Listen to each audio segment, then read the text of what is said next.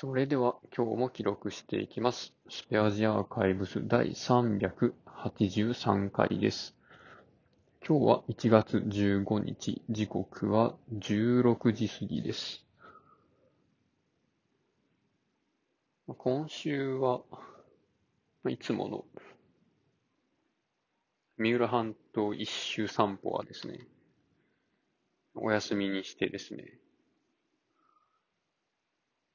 そんなに散歩せずに、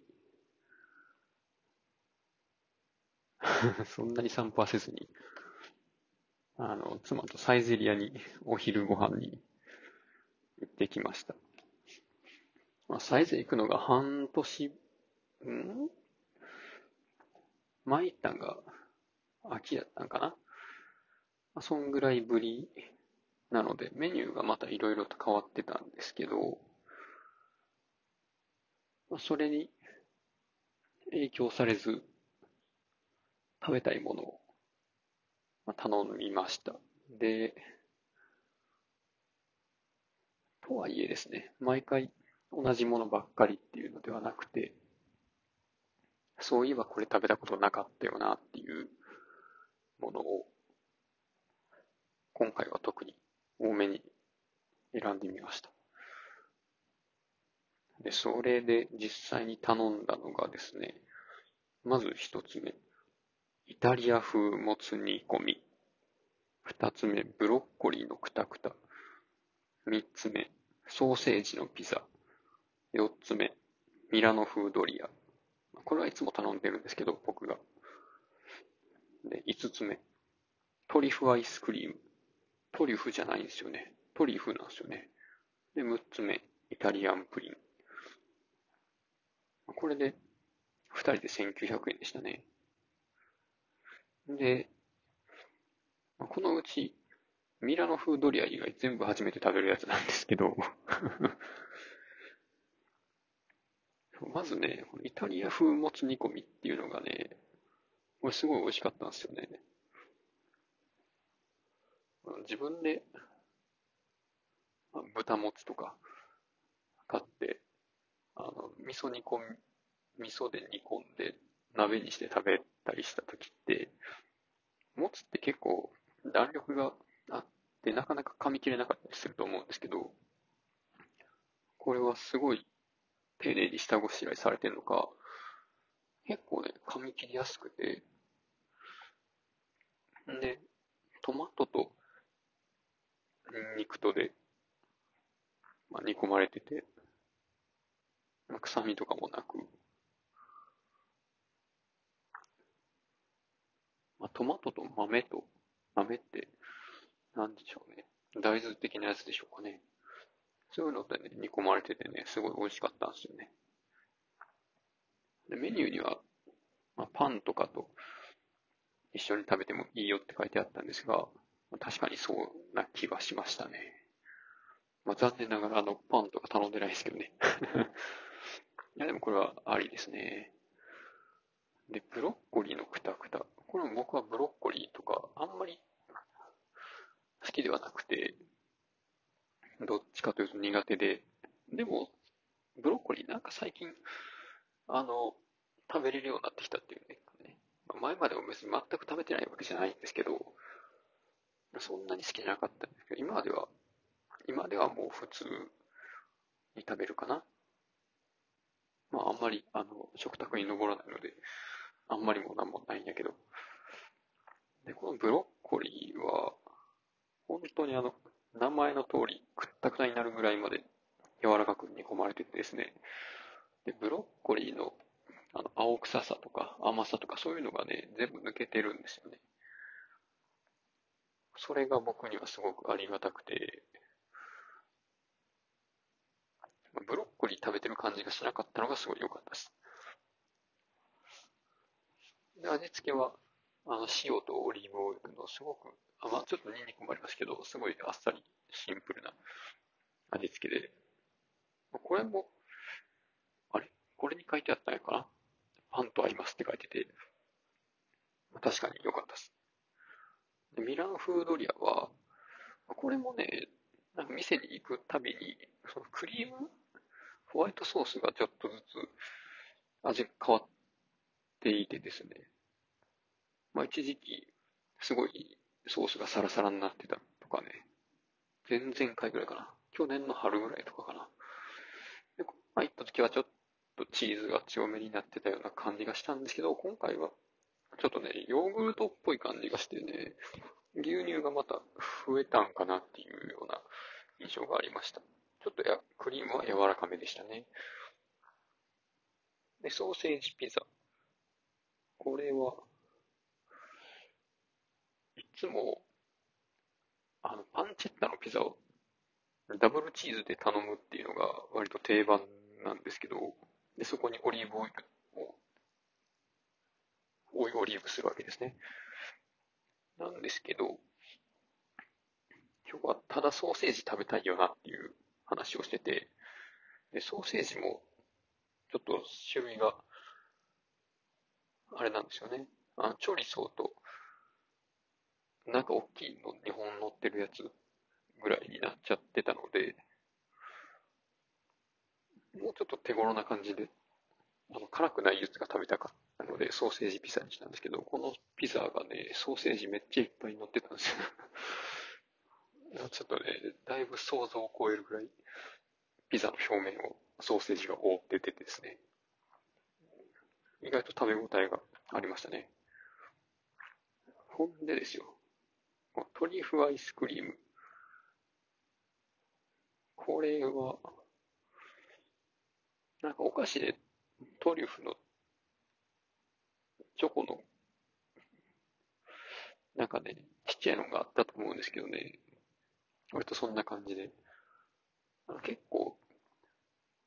ビターめなチョコのアイス。で、その中にミルクアイスが入ってるっていうやつですね。これが結構固めで凍ってる状態で出てくるので、まあ、溶かしながら食べるのがちょっと苦労しましたね。で、イタリアンプリン。これはめっちゃ美味しかったですね。250円なんですけど、これをティラミスとか、なんやっけ、メレンゲやったっけな。なんかと一緒でセットで食べた、頼んだら、あの、500円になるんですよね。まあ、その、ティラミスとかは300円やったっけうん。そう、確か300円とかやったんですけど、その300円とイタリアンプリン250円で足し550円にならずに、500円になると。多分プリンが安くなってるんですよね。プリンはね、これがあの、プルプル系でもなく、あの、結構固めとかでもなくね、ねっとり系のプリンなんですよね。で、カラメルソースもいい感じに焦げた感じの香りがして、これはすごい美味しかったな。これ250円はかなり価値があるなと思いましたね。あなんか、多分プリン屋さんで同じぐらいの値段のプリンを頼んでも、まあ、どっちがいいかなってなるぐらいの、まあ、下手したらサイゼリアの方が美味しいかもなぐらいの、そんぐらいのプリンですね。っていう、あの、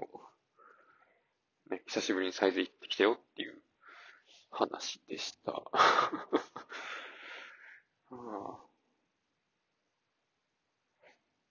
定期的にね、あの、行きたくなるんですよね。あの、チーズの入ったものをいっぱい食べたいとかね。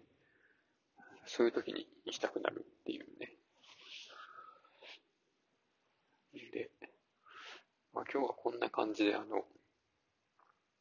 ほのぼのした感じの話にしようかなというところなんですけど、うちでね、あの、魚を飼ってるんですね。海の魚なんですけど、トゲチョウチョウウオっていうね、あの、くちばしがちょっと長くて、で、目の、目を横切る黒い島が一本入ってて、背中側が、背中にかけてね、黄色いんですね。で、その背中の背びれの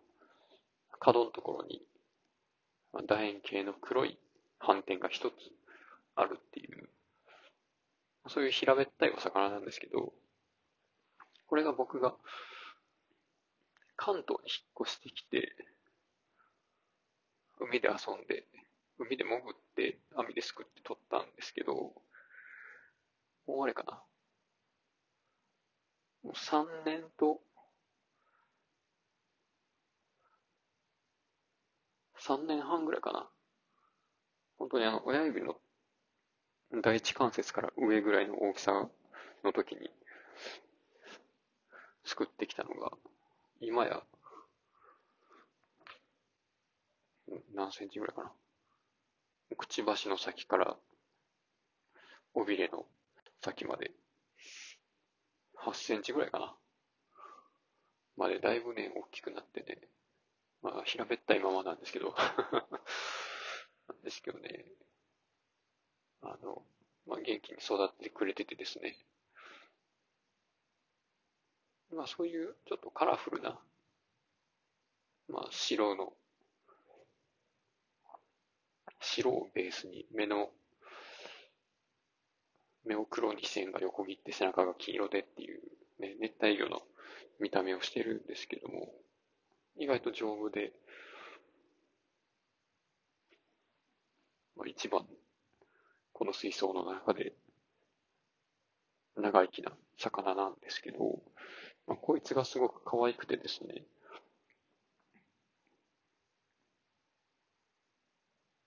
で、最近、ちょっといろいろな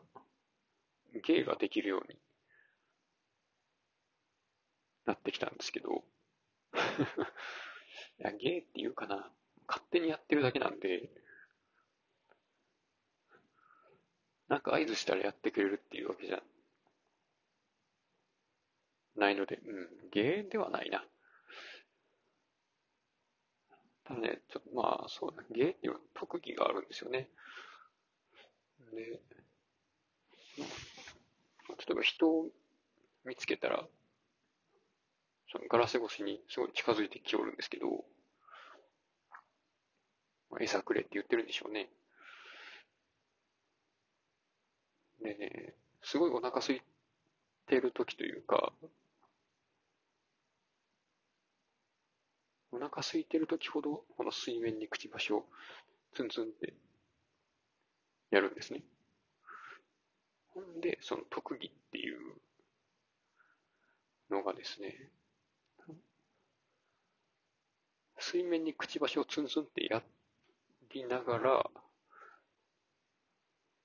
そのうちくちばしを水面から空中に出して、ピュッて水鉄砲するっていうあの、フグとかやったらよくやるんですけどね。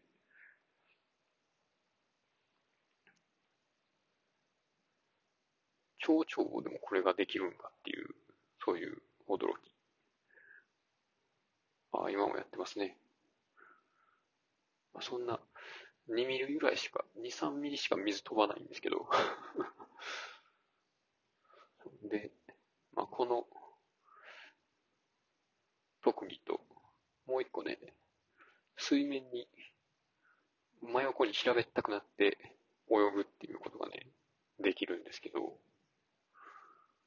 これはね、割と最近できるようになってきたのかな。できるっていうか勝手にやってるだけなんですけど、で、僕としては、まあこういう芸をもっといろいろ仕込みたいので、餌欲しがってる時にトントンって合図して、その後、水鉄砲したり、平べったくなる、マンボウモード的な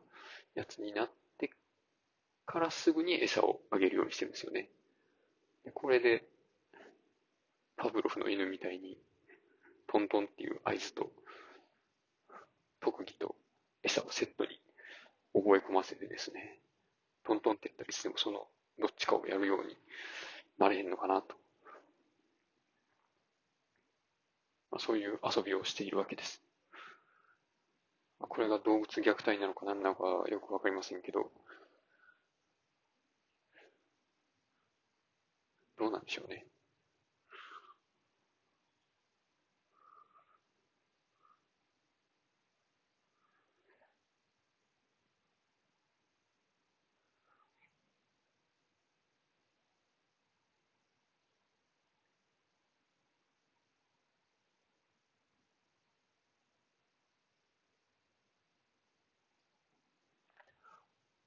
さすがにな、これが、その水鉄砲ややるときの音とかそういうのはな、聞き取れんので、まあ今日はこの辺します。いや、かつてないぐらい、あの、ほのぼのトークでした。ありがとうございました。